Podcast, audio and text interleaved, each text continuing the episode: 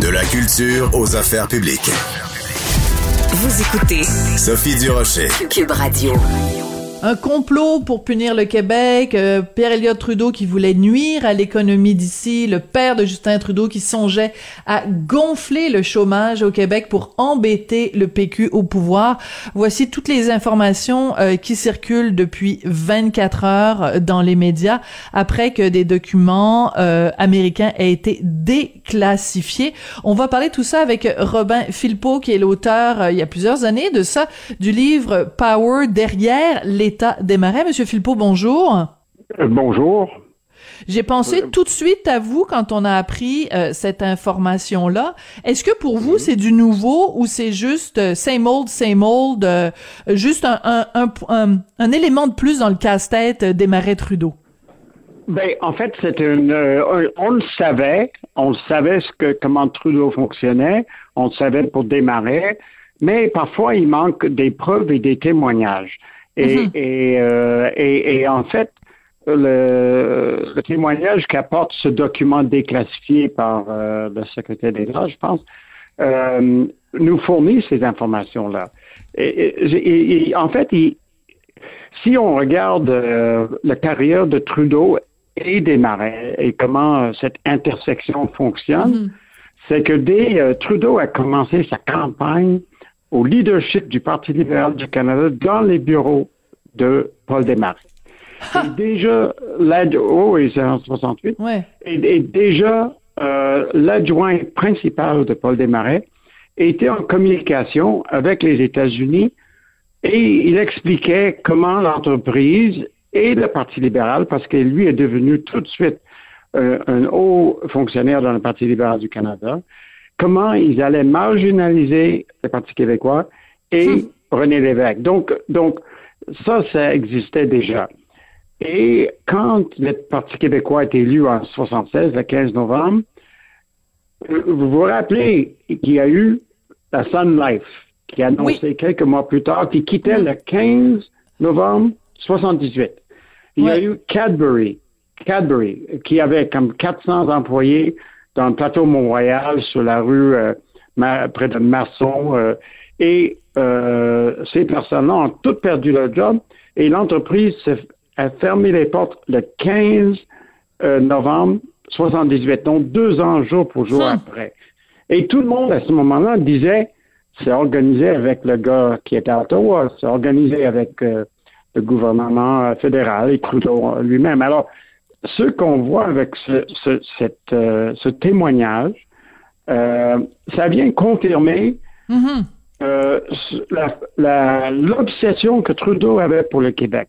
Une obsession qui l'amenait à faire mal au Québec, à punir le Québec, à favoriser. Et quand on regarde les autres décisions importantes, regardez le cas de Mirabel. En 68, euh, Trudeau avait annoncé un des grands aéroports au monde qui allait à mhm. Mirabel. Il a, il a exproprié des, des, des centaines et des centaines de personnes qui ont passé 40 ans à, refaire ça. Trudeau, donc, mais quand il voit que le Parti québécois prend de l'ampleur, lui, il transfère vers Toronto toutes les activités internationales. Euh, et ça, c'est, ça, c'est le gouvernement fédéral qui le fait. Donc, sa volonté de faire mal au Québec pour gagner, pour euh, euh, garder le Québec sous sa férule, est extrêmement forte. Et, bon, on connaît les mesures de guerre. C'était son œuvre à lui. Et là, on voit quand, malgré tout ce qu'il fait, le Parti québécois gagne, les Québécois veulent la, veulent se libérer et lui fait tout pour leur faire mal, pour, pour s'aimer la, la et faire mal aux, travailleurs, à, la population québécoise euh, dans son ensemble. Alors absolument. Et si on continue également dans les liens qui unissent euh, euh, Pierre Elliott Trudeau et Power Corp, donc vous nous avez dit que c'est dans les bureaux de Power qu'il a il a lancé sa campagne. Corrigez-moi si je me trompe, Monsieur Philpot, mais est-ce que dans les années 1990, Pierre Elliott Trudeau n'a pas siégé également sur le le International Advisory Board, donc le, le le bureau de conseil international de Power dans les années 90? Euh, ben, je pense qu'il était euh, plus proche que ça. Il était au téléphone avec M. Desmarais à tous les jours. Est-ce qu'il Ah, était, était membre? Non, non, non, non. Ils étaient extrêmement proches. Extrêmement proches. Euh, Desmarais était plus à droite économiquement que Trudeau, mais Trudeau, ça faisait son affaire. Et j'ai vu un commentaire de porte-parole un porte-parole de Power, Power dit que Power n'a pas euh, n'a pas euh, réduire le, réduit le nombre d'emplois au Québec. En fait, ce qu'il a fait pendant longtemps, c'est que même si il, il- il- il faisait beaucoup d'argent au Québec, il investissait partout sauf au Québec. Oui, Et- et ça, c'est très clair dans et- votre livre. Oui. Oui, c'est ça. À partir de 89, parce que euh, le mouvement souverainiste n'a pas disparu. là. Il y a eu un, un- un creux après la défaite de 80. Euh, et, euh, mais ça a repris, bien sûr, avec M. Parizeau. Et euh, après ça, ben, il, a- il a investi partout, partout, partout, euh, surtout en Europe, mais aussi en Chine, mais jamais un, un, un seul au Québec parce qu'il dit que c'était instable. Alors, il fonctionnait toujours euh, d'abord avec Trudeau, puis ensuite avec Chrétien, de cette Ouais. façon-là, à, à faire mal au Québec. Euh, c'est, c'est- je pense qu'il faut retenir ça quand euh, là on est plusieurs années plus tard. Mais il faut retenir que le Parti libéral du Canada a toujours voulu faire mal au Québec. Et, et- et- et c'était leur stratégie un peu pour garder le Québec euh, euh, à genoux, là, je dirais. Ouais, à genoux, euh, c'est quand même l'image est quand même euh, assez forte.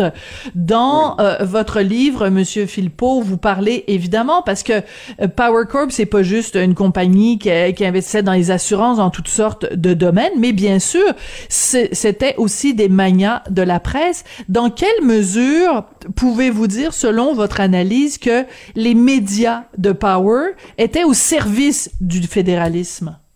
Ben, euh, en fait, c'est, j'ai dit en 68, euh, Trudeau commençait sa campagne au, euh, à- à- dans les bureaux de Power.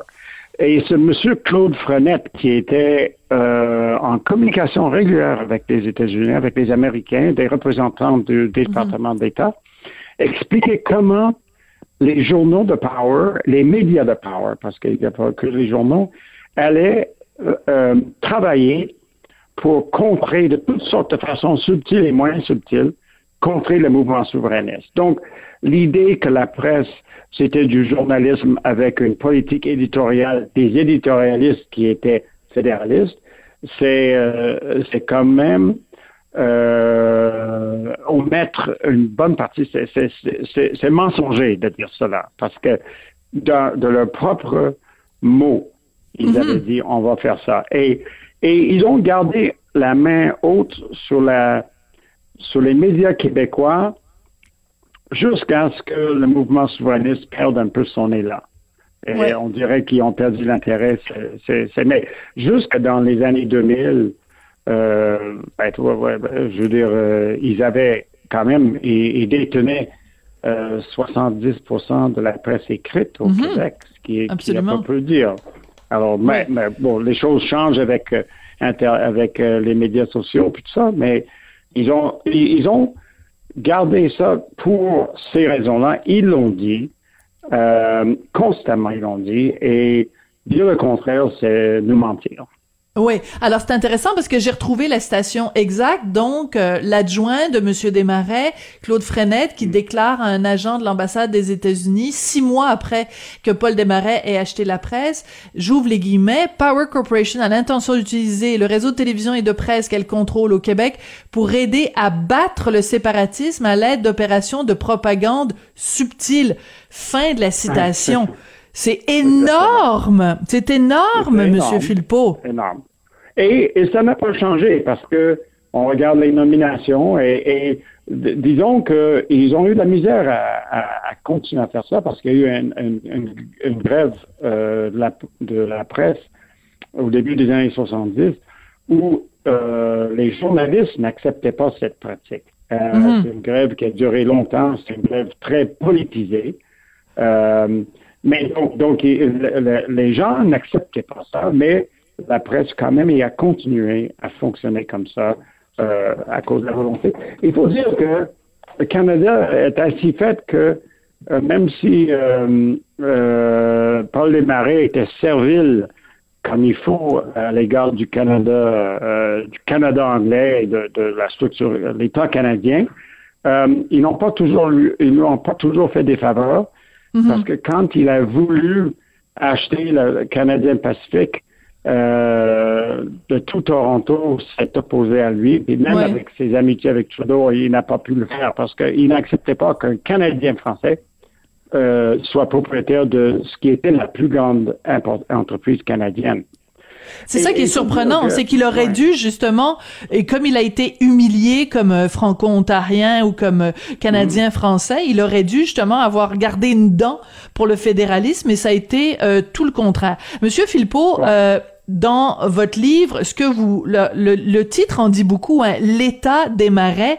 Est-ce que euh, on peut dire qu'au moment où Justin Trudeau donc euh, lui demande son aide pour euh, écraser en fait les velléités du Parti québécois, est-ce qu'on peut dire que Paul Desmarais est l'homme économiquement le plus puissant au Québec?